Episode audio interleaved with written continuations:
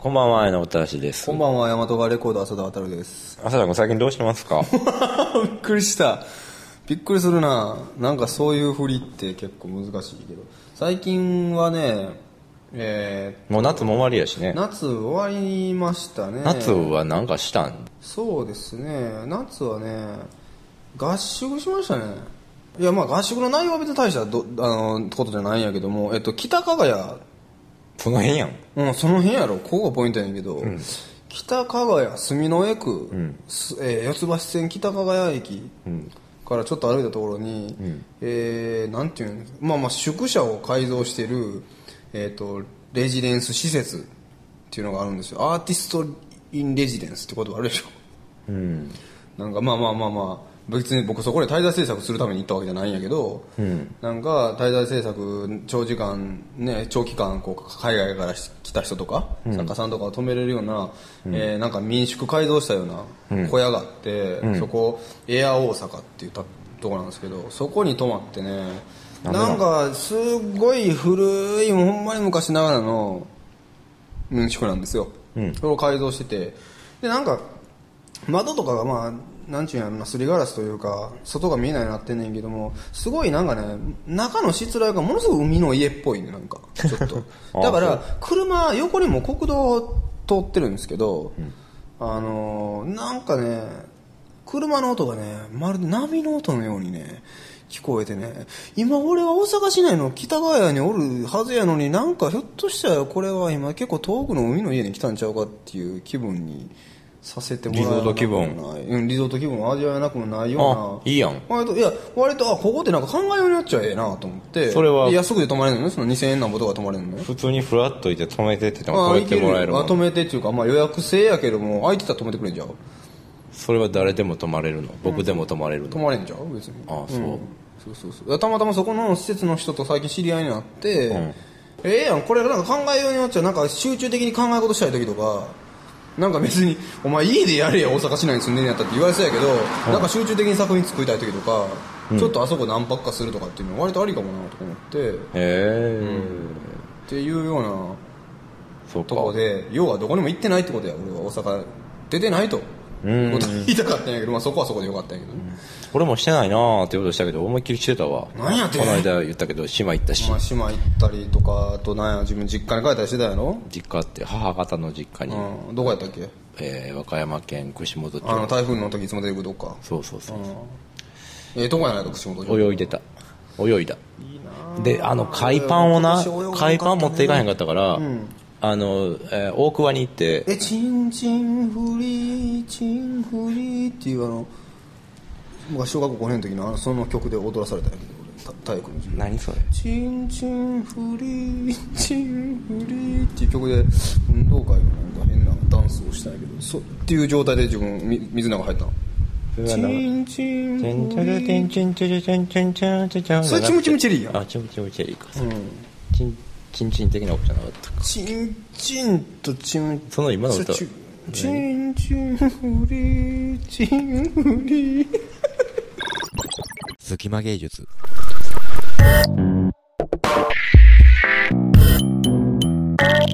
僕昔な、フロッケっていうイベント行ったことあるのフロッケ？何それ？どこでやってたんかもう忘れて本町のどっかぐらいがやったような気がするんだけどビルの一室やったんやけど、うん。フロッケっうん。ていうイベントに行ったことがあんねん、うん。いつの話？10年ぐらい前。うん。どんなイベントやったん？フロッピーマーケットの略でフロッケって。フロッピー売ってんね何それ？んでそれが面白かったなって最近ふと思い出してうん考えててんけど、うん。どんなイベントやったんですか？いやもうフロッピーを売ってんねん。フロッピーを売るっていうだけの縛りやねん。何のでフロッピー？それぞれ、うん。その売ってんのよ。100円とか500円とか、ん。もっと高いのもあったかもしれん、あって。うん。何のフロッピーかっていうとだからバラバラやねん。ちょっともうその時点で面白そうやな。時代がねフロッピーまだ全盛やったんよ。だからフロッピーマーケットみたいなのフロッケみたいなのも成立したんやろうけど、そこ行って、俺も1枚だけ買ってん、うん。1枚だけ買ったやつの話は後で言うけど、うん。多分大抵のフロッピーは普通に一番素直に言ったら、うん。例えば小説とか、うん。あのイラストとかうん。あるいはミディデータとか入ってたんじゃないかと思うねん、うん。そういうのが。D データな、うん。自作の曲とかなんかのを打ち込んだやつとか、そういうのがパソコン通信でやり取りされてた時代やったから、そういうものが入ってたんやと思うんやけどその他にもなんかよくわからないフロッピーがいっぱいあって、僕が買ったやつは、あのいめっちゃもう めっちゃ放送されてるんやんか、あの包まれてんねんいろんな紙で、一番上にあの生ものですみたいなことが書いてある紙で包んであってその中をおにぎり包むみたいな、あの山下清が食べるわかるわかるわかるわそうなかる。あの茶色っぽい茶色っぽい。うん茶色により濃い茶色が混じってるような。みたいなみたいなうん、笹みたいなやつな。やつで包んであうんうんるねん、うん。でその中にフロッピーが入ってるぐらいの大きさで、で500円やって、うん。何やんそれ。なんやねんと思って、それを買って、帰って、あの開けたら、作った作者が誰なのかも分からへんねんけど、フロッピーの盤面のスライドをこう、えー、とシャッとこう開けると、中の円盤がノリやったっていう。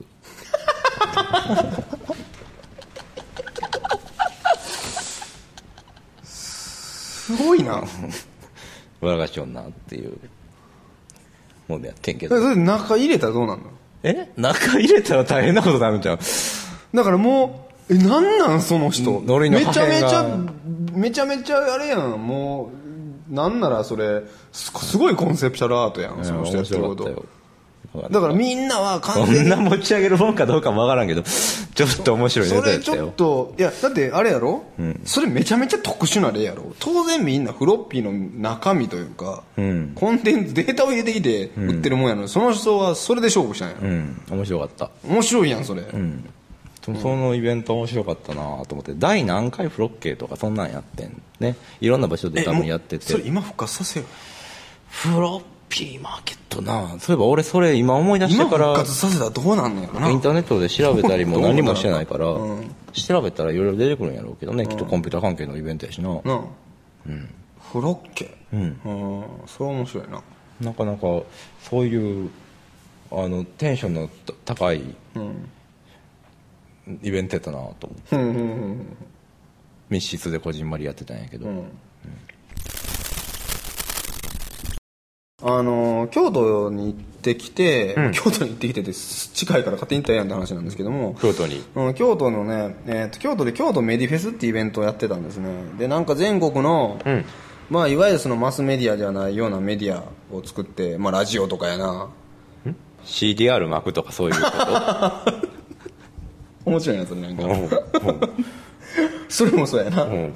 それもそうや、うん、CDR 巻くとかもそうかもしれないけどなんかそのいわゆるその市民メディアって言われるようななんかそのねラジオ局やったりとかケーブルテレビやったりとかあミニ FM 的なとやつとか？そうミニ FM 的なことあとかケーブルテレビやったりとかインターネットラジオやったりとか僕らみたいなな、うんなんかまあいろんな人が全国的に集まって。あ僕はマスメディアやと思ってやってるけどね。ほんまそうやな。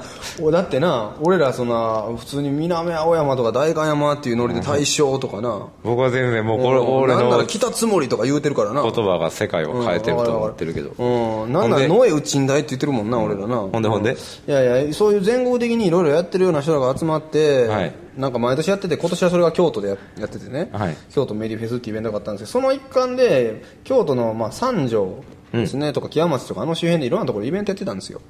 うん。あそうなんや。であの僕が面白かったのは、えー同時代ギャラリーっていうギャラリーが京都にあるんですけどもその三条にあるんですけども、その同時代ギャラリーでやってた展覧会があのなかなかああなるほどなと思うような内容やって、えー、とタイトルがうん。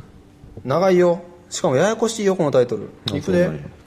矢くん首をかしげるかもしれんな、眉をひそ潜めるかもしれんね、ええよもういい G- G8、2008をめぐる映像プラス音あるいは集団的創造のプロセスっていう名前の展覧会なんですけども。うんちょっとわからん。矢君の嫌いなパッ G8 やで。と別に俺 G8 全然嫌いじ自分ゃない。G8 何かしてるか？知らんな。だからあの首脳会議やろ。先進国首脳会議や。うん。G8 のあれ？違う？G8 の8って誰や？だからサンシャインとえっ、とサンシャインとえーアシュラマンと、えっとバッファローマンえっとステカセキング。ステカセキングは G8 ちゃうって。スステカセキングでもなんかあれやで。結構うっとりするやん懐かしい曲とか聴いて。うっとりして戦うの忘れたりとかするあたりがさ。えと稼割と立ち位置でたらカナダとかやな。もうそんなんはまあええわ。うん。でえななんかえっとね今年サミットやろそうサミット。あったでしょ G8 洞爺湖サミット。あああったみたいね、あったでしょ？今年ね夏にね。あなんか日本の首相の人がそれが終わったらやめはっ元首てみたいな。相の人やな。ああそうやめはってな。どないやねん的な。うん。福ちゃんな。でしょ？うん。うん。ねあの人だってあんまりリーダー的な顔じゃないもんな。顔言うたね自分今。うん。うん。いやだってあの顔人言うたね今。あの人はなんか違うやん。うん。顔って自分なんなん？そうそういうとこやまあなそうやな。顔で言ったらあかんな。うん、いや俺の友達もな、なんか昔僕がやってたバンドによう見に来るあの見に来てくれる女の人がおったんやけど、ん。まあ別に見に来てくれるの嬉しいんやけど、うん。もうなんか俺昔一緒にバンドやってたメンバーのベースがやな、あの人好きじゃないねんっつってなんでっつったら顔が嫌やなって言ってそれはどうなのなって顔言うたらあかんやろみたいな、それは普通にあかん話やと思うけどな。うん、顔言うてもうたらもうなん元も子もないからな、顔があかんって言われたらもうそれ以上会話進まへんからな、コミュニケーション断絶やなそれ、うん。ほんで？うん、ほんで、えっと、G8 洞爺湖サミットが、まあ、行われた時にはな、世界でね、同時多発的に、まあ、は反 G8 デモが起こったわけじゃないですか。あそうなんや。まあ反対されてるんや。うちのおかんもやってた。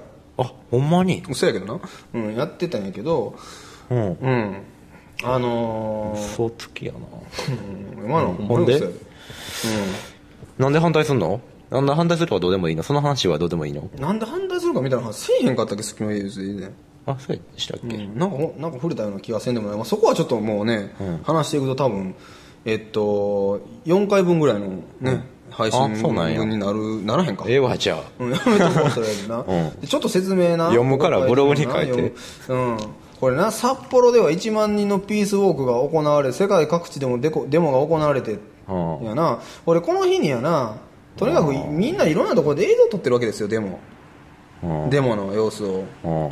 でじゃあここからが展覧会の内容なんですけども、うん。大きく3つの内容があって、うん。えー会場に入ったら世界各地のいろんな国のやな、えー、とデモその時に行われたデモの様子、まあ、あるところはふざけて人形劇やったりとかやな、ふざけてんねやそうれ、ん、あるところはなんか変な看板作ってなんか割とふざけたパフォーマンスをやってとか、まあ、いろんなふざけてんねなんちゅうんかふざけてはないんやけども割とこのなんちゅうユニークなやなデモのやりあり方っていうか運動のあり方みたいなものが世界各地で行われているのが映像で、えー記録されたりとかもしくはなんかそういうキャンペーンビデオみたいなやつ反 GA のビデオキャンペーンビデオみたいなやつ作ったようなやつとかがあって各地の、まあ、大体5台ぐらいのモニターかな？ちょっと何台か忘れたけどもあってそういうふうな各地でこういうふうなデモが行われましたっていう映像が置かれててでそんで、えー、と違うコーナーではえー、と2つ目のコーナーではうん。G8 が、えーその7月5日のデモの時の G8 の様子を、えー日本のその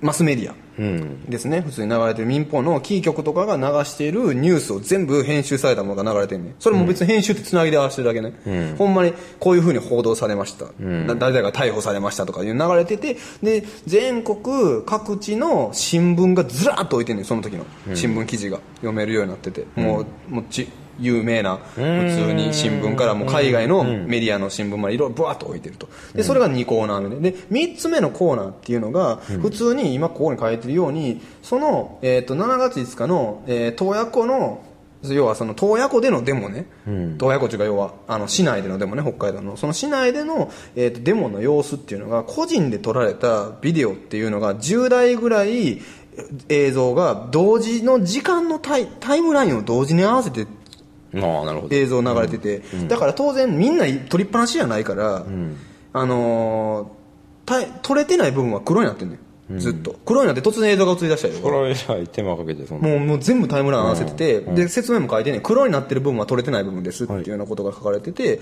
それが10台ぐらいもう同時の時間軸やから、あの要はいろんな箇所で撮られてるのが多角的に見えてるわけよ、はい。この時間帯ではこういうことが起こってたっていうの。でその映像と前にあるニュースの映像っていうのの乖離とか、要はニュースでは取り上げられてるけどこっちはほんまの現場の映像があって。これはちょっと面白そうやな。それがメディア的に、そうそうそうそうそうあなんやろな。デモの話したいんかなと思ったから、僕そそれはあんまい興味やだから 興味ないなと思ってんけどデモのフェスって言うてだからデモの話ではなくそのそれを題材にしたそのメディアの話やねん。展覧会ですからね。で与那君が今その言ってるところが結構み、今僕が言おうとしてた店のところで、えっと、今回面白かったのははいはいはいはいはいはい。なんか与那君聞く耳持ったな面白かったのは。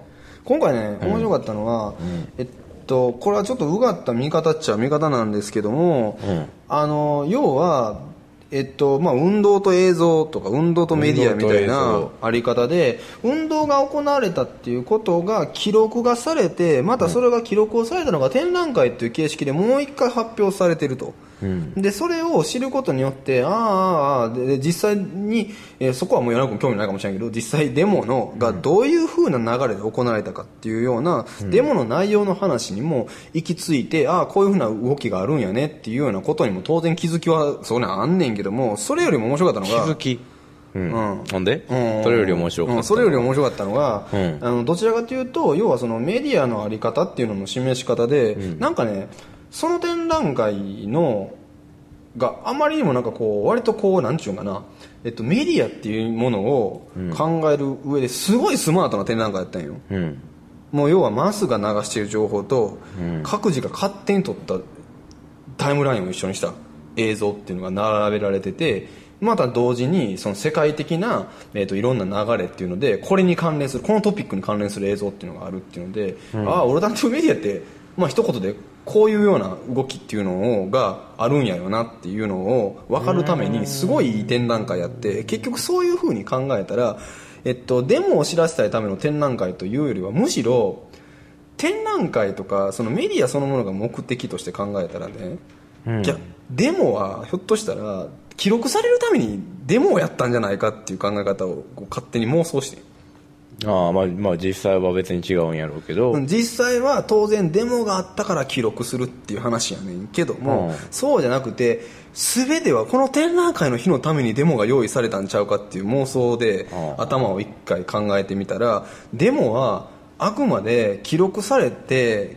されるために、えー意図的に行われたものなんじゃなかったんかな。もしくはだから G8 っていう出来事自体が、もちろん、えーその出来事があるから反 G8 デモっていうのが起こんねんけども全部がなんかこうなんちゅうか記録をされるためにうん。仕組まれたものっていうふうに考えた時になんか初めてメディアのあり方としてこう浮き彫りになるものがあったりとかして、うん。うん、だから展覧会としての制度がなんかすごいスマートに分かりやすいなと思ったのはやっぱりそんだけ一大トピックがドーンってあったからであって、うん。なんかその辺のえ出来事と記録をされるっていうとかメディアっていうものの関係性っていうのをすごい考えさせられた内容やったんですよ。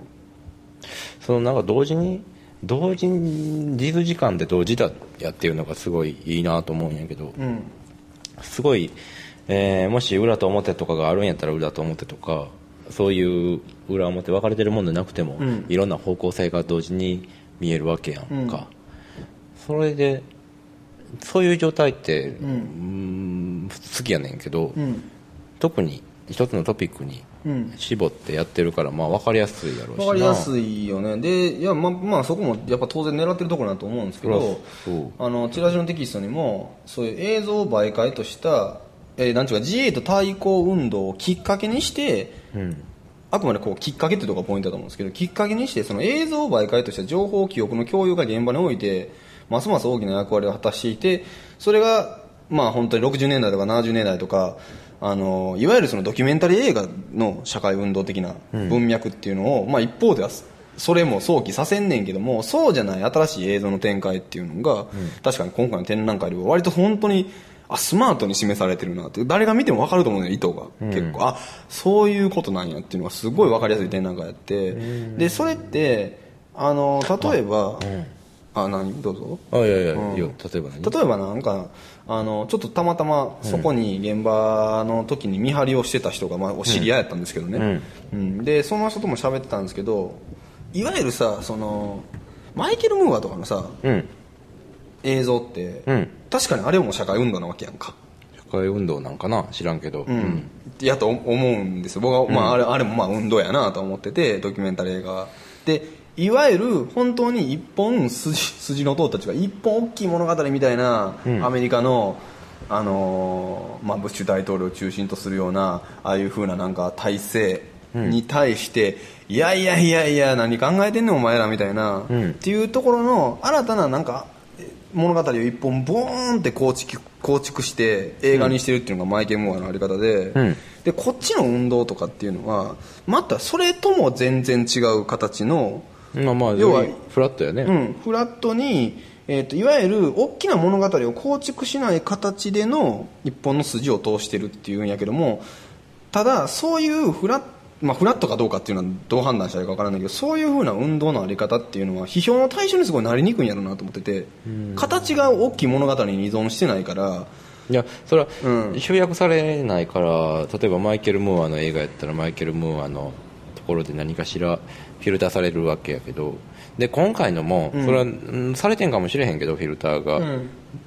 えー実際に同時間じゃないからね編集される余地があるからあのその展覧会はそれ終わってからややってる展覧会やからさ、うん。そのそれぞれ撮ってるビデオの作品もビデオの記録もこれはちょっと流さんとことかそういうのがもしかしたら入れる余地はあるから編集されてんかもそういう意味でフィルターかけられてんかもしれへんけど、でもそれだけ情報量が多かったらもうそんなん意識せえへんでそのままありのままの事実としてこう流れて入ってくるから。うん。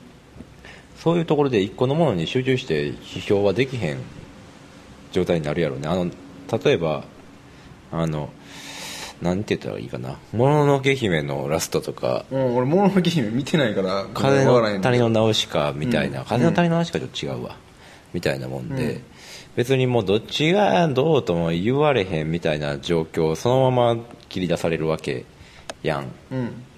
で現実多分そうやと思うんやけど。うん。あの現実の問題って別にどっちがどうってはっきり言えるようなことやったらそれはもうどっちがどうかになってるよ前ちょっとこういうこと言おうとした言った別の文脈で言った気がするけど、うん。考え中やっていうこととかを、うんっては言えないやん、見えないね。うん。で白やとか黒やとか言えるけど言えるけどうん。今考え中ですってこと言われへんのと同じように、うん。どっちにもあのうん。言い分があって、うんまあ、どっちもどっちでどっちもどっちも取りにくい決めにくいのが、まあいろいろな問題が長引いてる原因やとうん。思うので、うん。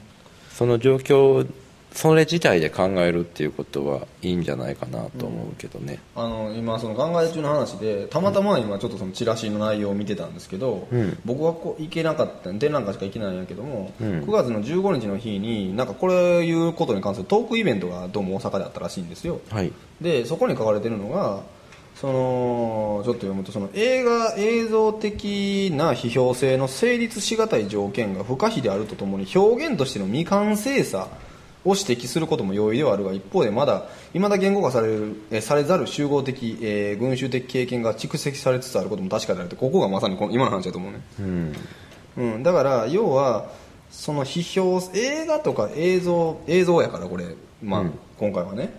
で映画の文脈とかいわゆる映像的のその過去から積み上げてきた物語を持った文脈っていうものがあって、そこに批評性があってっていうような話でで一方ではその新たな文脈を用いた時にそこにはその文脈から過去の文脈から考えた時にその考え中的なものとか、未完成的なものとかっていうのが絶対あるわけじゃないですか、そこには。でまさに今回も大きい物語に集約されるのはすごい未完成というかすごいなんかこうザラッとした感覚を残してる展覧会だと思うんですよ、うん。なんかねなんかでもその辺って別に自衛と投稿っていう話ははっきり言って割とどうでもいい話で、うん。僕もそんなに自衛とそのものに興味があるわけでもないから。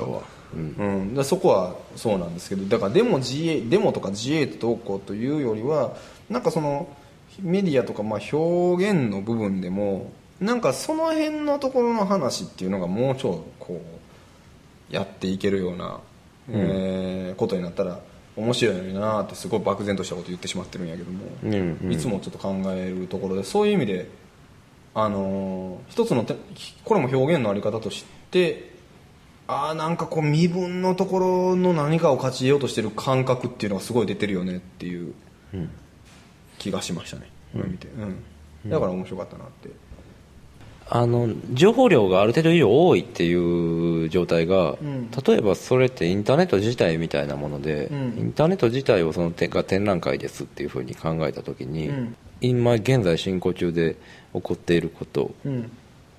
いろんな出来事をいろんな立場で書いてるたり発表してる人がいる状況にシフトさせれるうんよねこの展覧会から。そのままもうワンステップでうん。現代進行中のうん。現状の現実の出来事うん。というところとの間にあるというか、そういう切り替え方をできそうな気がする、ななるほど。で、うん。もし何かの問題を考えるときにそういう切り替え方ができたら白とか黒とかまあはっきり言えない中から、まあ、考え自分なりに考えていかないといけないようなところにもなるやろうし。多分その自分なりに考えていかなあかんところって訓練な気がしててあ。結構一つのなんかいや訓練ってなんかその体育会系なノリの言葉になっちゃうけど、え訓練って言い方が分からんけどなんかレッスンというか あのなんて言ったんやろ。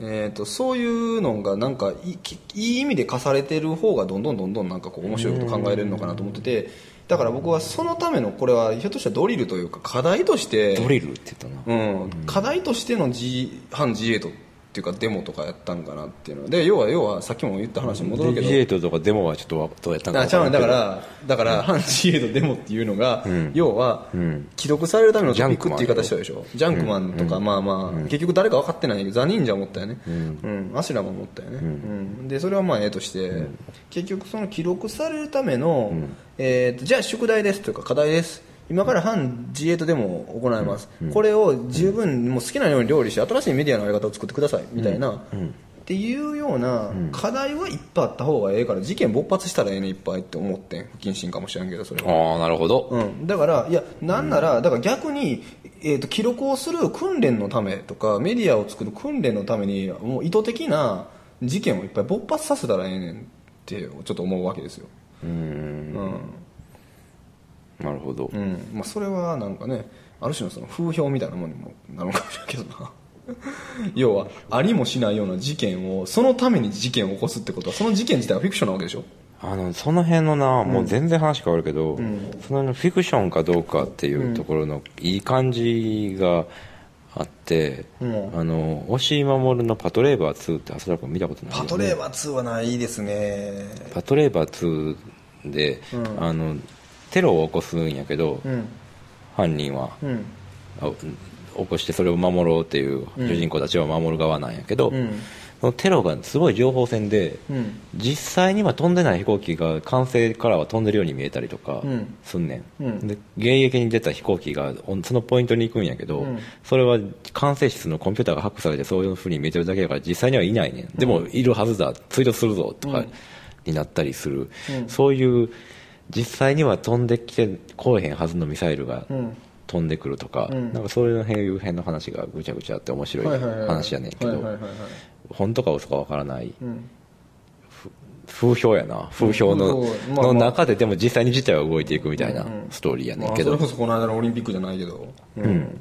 ああそうやね、そう、うん。まあまあ、まあ、なんかそんな。要要は、でそうそうそう。そうだから要は結局、メディアが勝つわけでしょなんかメメディなんか要は情報戦というか、結局メディアで勝てるわけでしょ現実じゃないものを現実っていうことにするのはメディア側なわけでしょ極端な話。だから最終的に現実かどうか判断するところがそのさっきの例で言うと、テレビを信じてる人はテレビが最終的な事実やから、うん。ねそうそうそうそうそう。そうだから現実で何が起こってるなんてこと自体の形成をメディアがするっていうぐらいの勢いのことがやっぱり多くあるわけで、あの、またあのそのフィクション実際のことが事、あの嘘なのかっていうあたりの話はあの SF 小説がねやっぱ面白くてあねー特にフィリップ・ケイ・ディックの。あフィリップ・ケイディックは僕もしてるよもちろん。短編とかでそういうのがよくある、うん。あのー実際には存在しないような人格者を作り出して、テレビの中のタレントとして、それは複数の人がこう操作してる架空の人格やねんけど、すごいもう誰からも使えるようなどんなことでも意見を言えるような人格者で、ん。それがテレビに出ててあの緩やかにそのそこの星の人たちを全員コントロールしてる。なるほど。コントロールされると思ってないんやけど実はその人の意見にコントロールされてしまうみたいな話とかあったりしてんけど、で北京ですよ、それで言ったら、ね。さっきこの話聞いて思ったんやけど、ペそのテレビで流れてる映像と実際に撮って誰かが撮ってる映像と同時に流れるっていうことやったら、あの北京の花火のやつとかはあれは CG やったらしいやん。そうやねうん。CG やもん。なそれが面白かったよな。余裕でな普通に撮った時の映像とそれは同時にやったらあれほどこう分かりやすいものはないからな。まさにそういうことやんね、うんまさにそういうことやね。まあテレビとの比較っていうと、あれでも面白かったみたいやね。すごかったみたいやね。しああ俺も。普通に何？映像で見た時ってこと？テレビで流れてるもの違う違うその仕組みがああ僕あの仕組みまで分かってない。いやなんか俺もインターネットのの記事で見たやつとかやねんけど、ほんで実際のその開会式見てないんやけど、巨人の形巨人のだでっかい足跡みたいな形のそそその話はうん。花火がうん。知ってるわ、うん。会場に近づいていって、左足右足うん。と近づいていって、会場の上に最後は花火が上がって、会場に着くみたいな巨人がやつの会場の上で上がった花火は、会場に観客いるしほんまに上がったやつやねんけど、他のやつは全部 CG で、でもまるっきり CG で花火上げてないってわけではなくて花火は上げてんやけど、実際にそのタイミングで、でも上から撮ってる映像は1年かけて作った CG がテレビに流れてて、だから下から見てる人も別に嘘やとは思わへん。まあコラボレーションしたわけやんね。ある種のリアルな部分と CG っていうのが。だから相互作用相互でだから要は中国にしてみたら嘘じゃないし、俺ら言ってることっていう、言えちゃうわけでしょそれ。でそのが嘘じゃないことに実際言われて見てみたらその CG の部分だけはライブって入ってないらしい。ああそうそうそうそうそう、そうなんですよ。他普通そのその部分だ中継やったらけ一瞬ライブっていう言葉と、うん、が抜けたりついたりとかしてるっていうのはまあ有名な話ですけどね。なあすごいなあそれ。面白いことするな面白いことするよね、中国ね、いや俺ちょっとびっくりしたわ。あ実際なだから雨降るとかスモッグがあるとか言うんで、その日撮れるかどうかわからないから実際そういう綺麗な映像がとで CG めちゃくちゃ作ってするよね中国。ましたみたいな話らしいんやけどそれはもうすごいな、うん。わけわからんな。わけわからんよね。開会式 CG ってすごいよな、なあ。しかも花虚虚実こう入り乱れる感じがすごいなかなかかっこいいなと思って。やることエグいよね。うん。とね。まあそんな そんな感じ。そうそうそう。あれこそまさにそうさっき言ったような、あのーもうレッスンとしてはもう超最適なすごい課題だと思うんですけど、あれ自体をね、うん。なかなか。うん、っていうようなねなんかそのうん、たい要はトピックがあるから記録をされるっていうのがまあ当然な流れやっていうふうになってるけど、記録をされるとかメディアを使いこなすためにトピックが起こるっていうような考え方っていうかそこでスマートにメディアのあり方っていうのが見えるんじゃないかなみたいなことをちょっといろいろ考えて妄想する機会になった展覧会やったと。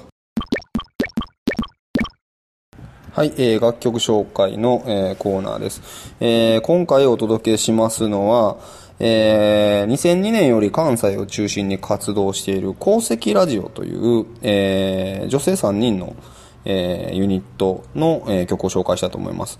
えーボーカルシンセサイザーの方と、あとアコーディオン、エレクトロニクス、コーラスをされている方と、バリトンサックスの3名という、け結構楽器的にも変わった組み合わせなんですけども、えー特にこのアコーディオンをされている丸尾丸子さんという方はソロでも活動を、えー精力的にされている方で、えーあの、今回お届けしようと思ってますのは2003年の自主制作アルバム公式ラジオ、えーの曲より、えーこれなんて読むんですかね、エイムって読むのか、雨って読むのかちょっとわかんないですけど、AME とローマ字で、え3文字書かれた、えーこの曲を、え1曲ご紹介したいと思います。えーそれではどうぞ聴いてください。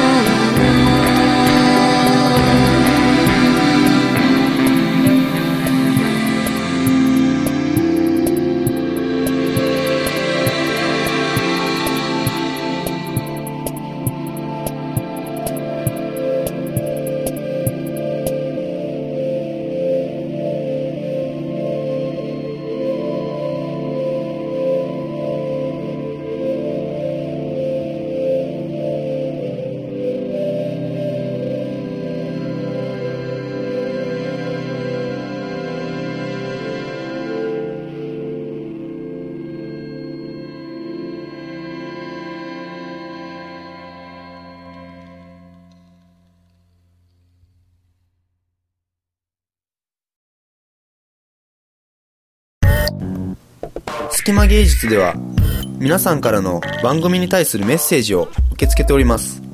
メールアドレスはすきまアットマークちょうちょぴん .net 隙間の綴りは SUKIMA ちょうちょぴんの綴りは CHOCHOPIN です。また隙間芸術ホームページのメールフォームからも、ね、メッセージを受け付けております。えー、サイト URL は http、えー、コロンスラッシュスラッシュ隙間 .chochopin.net です。お待ちしております。